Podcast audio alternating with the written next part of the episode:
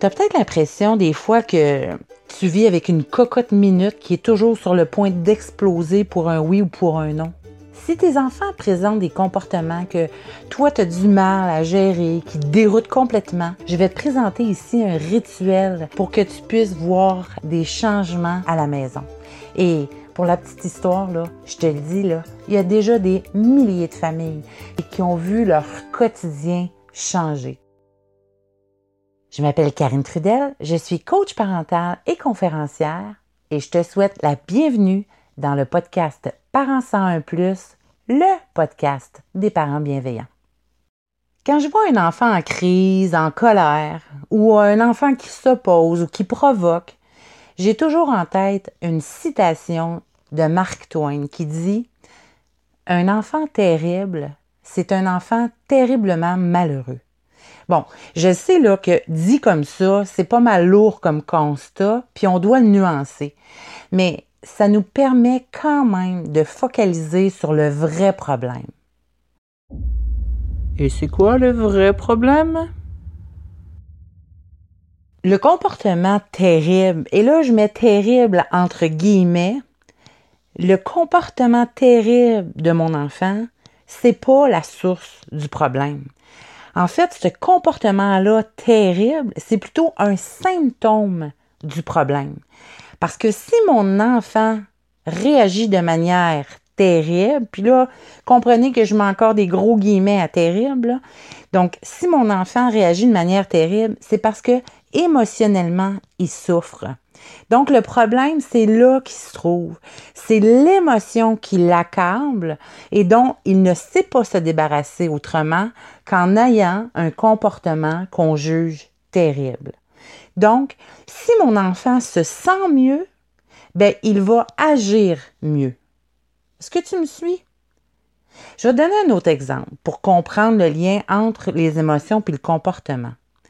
Regarde de ton côté, toi-même, quand tu ressens de la colère, comment tu réagis? L'émotion, c'est donc le moteur de tes actions. Quand tu te sens bien, tu as tendance à agir adéquatement, puis quand tu te sens mal, tu as tendance à réagir de manière inadéquate dans, dans l'atteinte de ton objectif.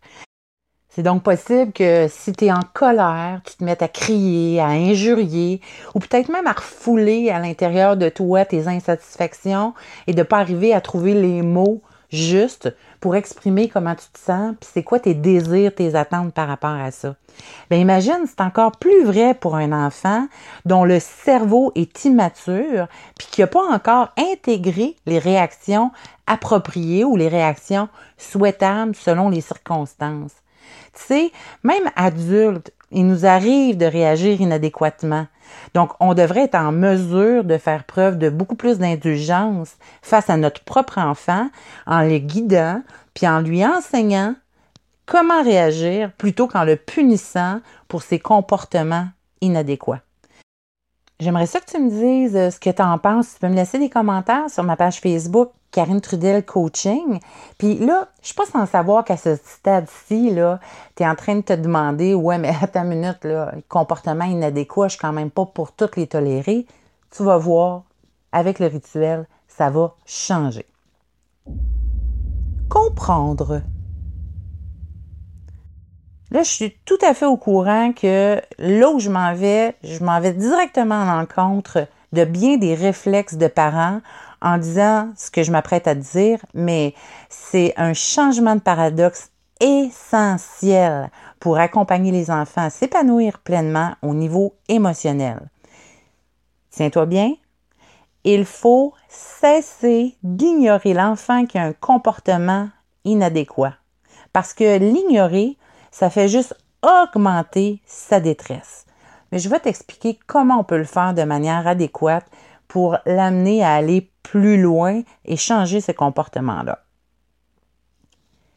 Comme le disait Isabelle Filiosa, l'amour n'est pas une récompense, l'amour c'est un carburant. C'est le carburant qui permet à l'enfant de passer à travers les épreuves, les défis, les difficultés qu'il rencontre tout au long d'une journée. C'est bien beau, là, tout ça, mais on fait quoi quand un enfant crie, claque des portes, dit des gros mots ou qui fait des crises à n'en plus finir. Je sais que c'est contre-intuitif, mais au lieu de le disputer, on va chercher à remplir son réservoir d'amour. Tu sais, quand tu te sens aimé, quand on te fait un câlin, qu'on s'occupe de toi quand ça va mal, t'as pas l'impression que ça dure moins longtemps? Tu sais, quand ton cœur est rempli d'amour, t'as-tu encore envie de crier, de frapper ou de faire des problèmes? Ben, tu sais, c'est pareil pour ton loulou. Donc, je t'explique comment on va faire ça. La première chose à faire, c'est d'expliquer à ton enfant comment fonctionne le réservoir d'amour. Donc, la première chose qu'on va faire, c'est qu'on va leur expliquer qu'on a tous en soi un réservoir d'amour qui se vide et qui se remplit selon les événements, les situations qui surviennent au cours de la journée. La deuxième chose qu'on va faire, c'est lui expliquer aussi que quand il est plein, on a tendance à agir de manière adéquate. Donc, on partage, on collabore, on rit, on s'amuse. Mais quand il est vide, au contraire, on a plutôt tendance à avoir moins de patience, plus d'irritabilité, plus de détresse, même plus de fragilité à endurer certaines situations. Finalement, on va leur demander de quelle manière ils aiment voir leur réservoir d'amour se remplir. Est-ce que c'est euh, par une caresse, euh, par une main passée dans les cheveux, par un regard doux et apaisant, ou est-ce qu'un bon câlin cœur à cœur pourrait les aider à remplir leur réservoir d'amour? Une fois que tous les membres de la famille connaissent l'existence du réservoir d'amour et qui sait que chacun des membres de la famille a son propre réservoir qu'on peut remplir, bien là, on va faire du remplissage de deux façons, c'est-à-dire en prévention, mais aussi en réparation d'une situation difficile. Qu'est-ce que je veux dire par prévention? C'est que dans le fond, là, tu les connais, tes enfants. Tu sais que ton loulou, lui, c'est au réveil, là, il chigne dans son lit, puis euh, ça risque de virer en crise. Euh, ou tu sais que ta fille, elle, c'est plus au moment de partir pour la garderie ou pour l'école. Donc, s'il y a des moments dans la journée euh, où tu sais que ça va être plus problématique, avant d'entrer dans cette étape-là, assure-toi de remplir le réservoir d'amour. Donc, ça pourrait être dès le matin au réveil, aller remplir le réservoir d'amour de tes enfants dans leur lit en leur disant clairement ce que tu es en train de faire. Ah, tiens, on va remplir ton réservoir d'amour, là, ça va bien partir de la journée. Donc, avant de partir à l'école, ah, viens, on va remplir ton réservoir d'amour pour s'assurer que tu aies assez de carburant pour toute ta journée.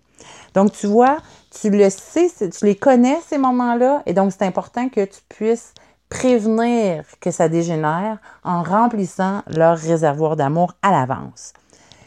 Et le deuxième point, donc en réparation, c'est-à-dire que quand tu vois que ton enfant commence à déraper, quand tu vois qu'il est en train de s'installer dans des comportements qui vont dégénérer, dès lors que tu t'en aperçois, c'est important que tu le nommes. Donc, tu pourrais simplement dire, oh, oh, Là, Justin, je vois que tu commences à t'impatienter sur ton frère. Ça se pourrait-tu que ton réservoir est en train de se vider? Oui, on le nomme le réservoir. Ça se peut-tu que ton réservoir d'amour soit en train de se vider? Ou ça se peut-tu qu'il soit complètement à sec? Viens donc, exinçant, on va remplir ton réservoir d'amour ensemble et comme ça, ça va pouvoir aller mieux par la suite. Donc, en prévention, mais aussi en réparation. Mais là, ce qu'il faut que tu saches, je vais te confier quelque chose qui est essentiel que tu maîtrises pour que ça fonctionne, pour que tu puisses voir des changements sur le long terme. Il faut absolument que tu évites l'erreur que la majorité des parents font lorsqu'ils interviennent. Tu sais, la maman réussit à stopper la crise. Là, elle voit que son enfant est réceptif, elle rempli son réservoir d'amour, ils se font un gros câlin cœur à cœur. Là, l'enfant se calme, il s'apaise, puis, oups, yes sir.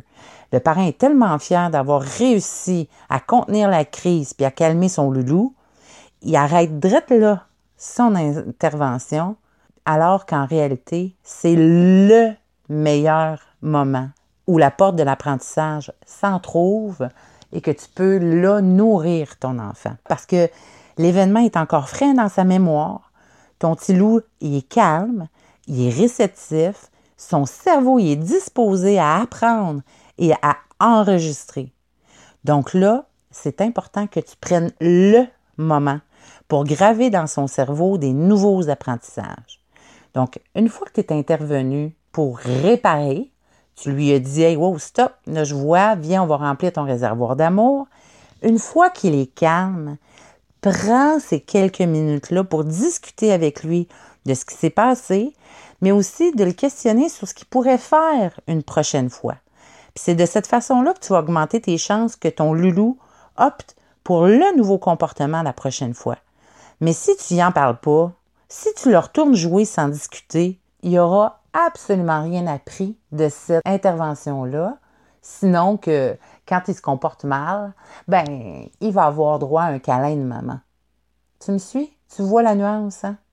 Si tu trouves ça intéressant, tout ce que je te partage en ce moment, si tu veux en savoir davantage sur le réservoir d'amour, regarde dans la barre de description, je vais te mettre un lien pour que tu puisses accéder à un pack qui contient un cahier d'exercices rempli d'explications aussi sur le réservoir d'amour, mais aussi trois vidéos pour t'informer puis t'accompagner à mettre en place le réservoir d'amour comme rituel dans ta famille.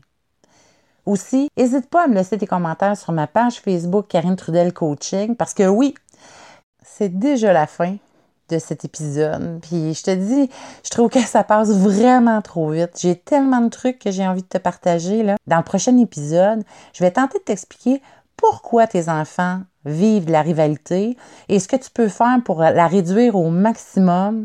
Mais en attendant, je t'invite à découvrir un podcast fabuleux pour tes enfants. Il s'agit du podcast La puce à l'oreille. Je ne sais pas si tu le connais, mais il y a tellement plein de sujets variés destinés aux enfants. Des sujets comme comment est apparu le chiffre zéro, est-ce que la Terre est plate, euh, pourquoi le poil, ou encore qui étaient les Mayas? Bref, une multitude de sujets à aborder pour les enfants. Donc, tu trouveras aussi le lien des podcasts La puce à l'oreille dans la description.